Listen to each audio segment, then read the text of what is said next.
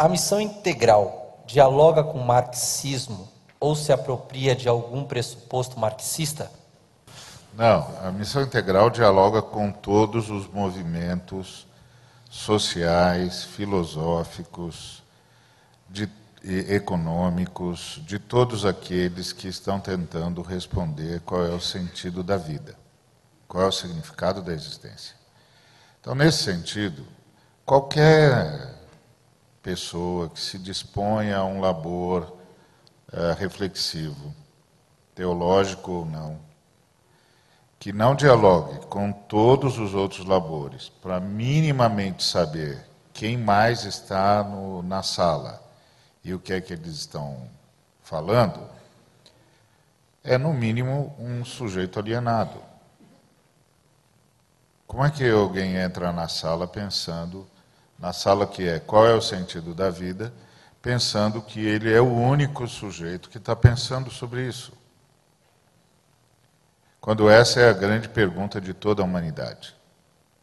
Então, o que que os outros estão propondo? O que que eles estão dizendo? E diante do que eles estão dizendo, qual é a relevância da nossa proposta e por que, que ela tem de ser considerada e por que, que nós a pregamos e não pregamos a outra. Então, nesse sentido, qualquer teólogo, qualquer pensador, qualquer pessoa com um mínimo de intenção reflexiva vai dialogar com todos os movimentos de reflexão sobre a natureza da existência e o sentido dela. Então, nesse sentido, nós dialogamos, nós que pensamos com essa premissa da praxis, e nós dialogamos, nós ouvimos, nós entendemos o anseio do marxismo, do capitalismo, das demais confissões religiosas, uh, dos vários movimentos econômicos, dos vários movimentos políticos. O que é que as pessoas estão dizendo? Que propostas que tem nesse quarto, nessa sala, nessa casa, que é a busca pelo sentido da vida? E qual é a perspectiva divina? Por que, que a nossa perspectiva é a perspectiva divina? E não a perspectiva da teologia, por exemplo, é, tradicional católica? Por que, que é a nossa? Por que, que não é a deles? Eu só posso responder essa pergunta se eu souber qual é a deles. É, é, um, é uma coisa assim impensável ouvir de alguém que diz para você assim: ah, você dialoga com outro ser humano? É, meu filho, eu tentei dialogar com os animais, mas eles não falam a minha língua e eu não falo a deles. Então me restou conversar com gente. E perguntar para a gente o que está no seu coração, o que, que você está propondo, por que, que você está propondo isso. E poder dizer para ele, sabe por que, eu não tenho a sua proposta? Porque eu tenho essa aqui. Sabe por que, que eu tenho essa aqui? Porque eu estou considerando isso, isso, isso, isso, isso. É lógico que a, a teologia da missão integral dialoga com qualquer um. Ouve, entende o que eles estão dizendo, ou pelo menos procura entender o que eles estão dizendo. Procura entender quais são as dúvidas deles. Eu fiz filosofia na Universidade de São Paulo, e aí eu me lembro que um colega perguntou para mim se eu não tinha crises de fé. Eu disse: não, não tenho. Mas você nunca teve? Não, nunca tive. Sim, mas estudando aqueles caras todos, você nunca entrou em parafuso? Não, nunca entrei em parafuso. Eu era crente, sempre fui crente. Aí o cara disse: Mas então, assim, qual era a sua relação com aquilo? Eu disse: Eu fui lá para saber quais eram as dúvidas deles. Porque a verdade eu já conhecia. Eu queria saber qual é a dúvida dele. Por que, que ele não, não consegue ver o que eu vejo? Por que, que ele parte de um outro pressuposto? Que outro pressuposto é esse? Não dá para você fazer teologia séria, com uma proposta séria, que respeite o ser humano, se você não ouve todas as tentativas sérias de solucionar o dilema humano. Não dá. Então, é, é, é, ponto. Com relação a se nós usamos algumas, alguns dos referenciais marxistas na construção da nossa proposta? Não. O, o, o, o Valdir, o Ed, nós, eles deixaram claro que nós não andamos nesta trilha. Agora, o fato de nós não andarmos nessa trilha não quer dizer que nós não consideramos a seriedade deles, não consideramos a honestidade intelectual deles e não consideramos as dúvidas que eles levantam. Eles são gente. Você não pode evangelizar pessoas que você não respeita. Esse é o problema, esse é o problema da forma como o evangelho chegou nesse país, seja pela via pela via romana, seja pela via americana. Vieram evangelizar gente que não respeitavam. Como é que você pode falar para a gente que Deus ama e, que, e dizer para as pessoas que Deus de fato os ama, se você, que é o agente de Deus, nem minimamente os respeita? Nem para para ouvir o que eles têm a dizer nem os reconhece como seres pensantes que também têm perguntas.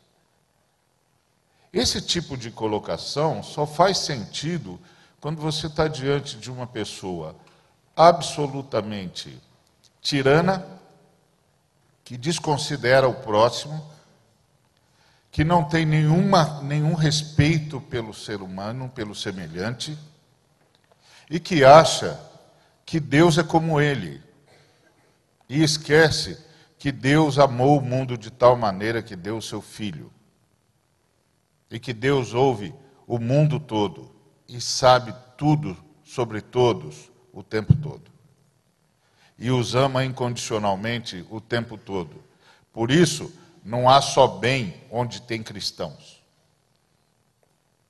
E bem é uma dádiva divina. Há o bem em todos os quadrantes onde existem criaturas de Deus. Porque Deus de fato ama. Ele não tem um discurso. Então, sim, nós dialogamos com o marxismo, dialogamos com o capitalismo, dialogamos com o neoliberalismo, dialogamos com a filosofia, com o platonismo, com o existencialismo, com o essencialismo, nós dialogamos com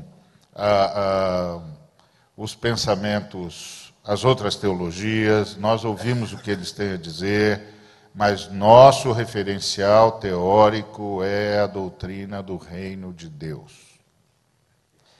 Vou pedir só para o pessoal. Nosso texto é a Bíblia. E a nossa forma de ler a realidade é interdisciplinar. Só uma observação. É, quando o Ari ou o Ed ou o nosso convidado está falando, algumas falas, tem algumas pessoas que pegam e editam e colocam só aquele conteúdo para prejudicar a fala do, do e, e, o conteúdo do que nós estamos transmitindo. Então, deixando bem claro que os nossos vídeos, se vocês puderem compartilhar, compartilhe o conteúdo integral para pessoa poder, para que a outra pessoa assista na íntegra o que está sendo falado, porque senão só pega. Sim, a gente dialoga com o marxismo, dialoga com o capitalismo, dialoga, aí pronto. Aí, aí já falou, o Ari é o, é né? então pronto. É. Então, tá isso, essa sua colocação é, é bem-vinda, mas é óbvio que ela só funciona para quem não iria fazer isso. Porque quem vai fazer isso já deixou claro que é intelectualmente desonesto. E com gente intelectualmente desonesta não adianta falar nada. Porque os intelectualmente desonestos, eles não vêm para ouvir eles vêm para pensar aquilo que, aquilo que apoia a tirania deles. Porque eles são os donos da verdade, são os donos de Deus. Então, como eles são os donos de Deus, eles decidem quem é de Deus e quem não é. Agora, os que são intelectualmente honestos sabem que Deus é que é dono de todos e ninguém é dono de Deus. Muito bem. Amém.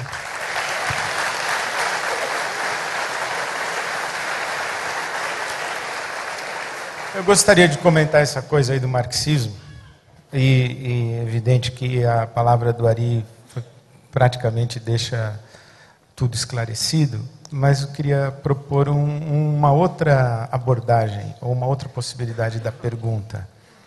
É, a missão integral dialoga com o marxismo?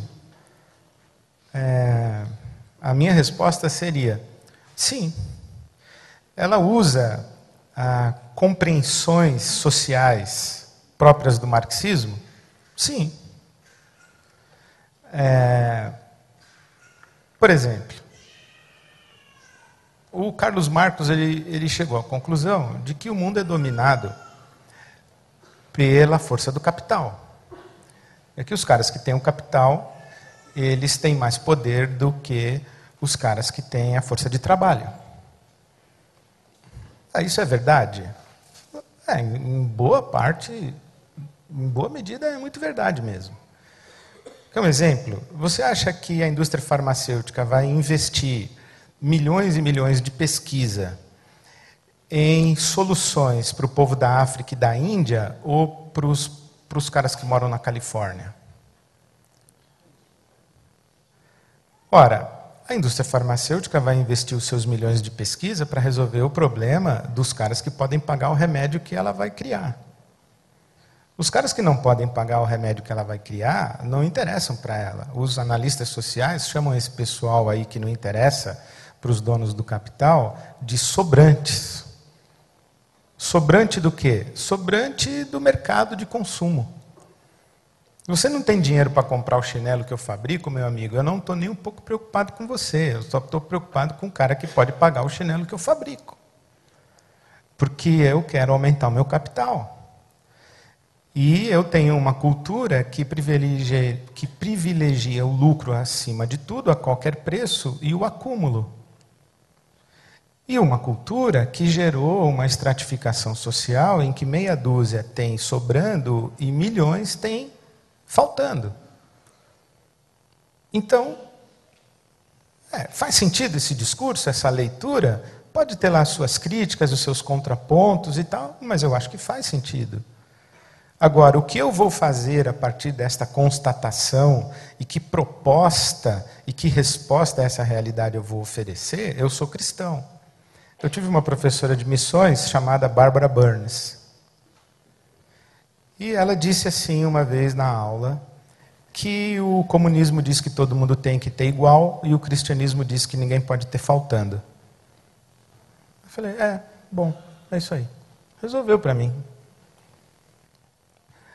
A pessoa que perguntasse para mim, você usa o marxismo, ou você usa leituras marxistas, ou critérios marxistas de interpretação da sociedade, da realidade política, social e econômica, é, eu uso. Por quê? Você usa o capitalismo? Você usa o neoliberalismo? Você usa o quê? Não, eu não uso nada. Não, mentira, você usa. É que talvez você não esteja consciente de que você use, mas você usa. Então, assim, é quase que um xingamento falar assim: ah, você usa referência marxista. Ah, mas é tão xingamento dizer que você usa referência capitalista, que você usa referência do capitalismo neoliberal, que você usa, sei lá o que você usa. Nós usamos mesmo é o Novo Testamento, pessoal. É isso que a gente usa. O resto serve só para a gente ter horizonte de reflexão, mas na hora de propor, a gente propõe com o Novo Testamento, que quem tem sobrando compartilha com quem tem faltando, para que ninguém tenha necessidade e passe dificuldade. É simples assim, eu acho, pelo menos. Só não é simples de fazer, mas de entender é.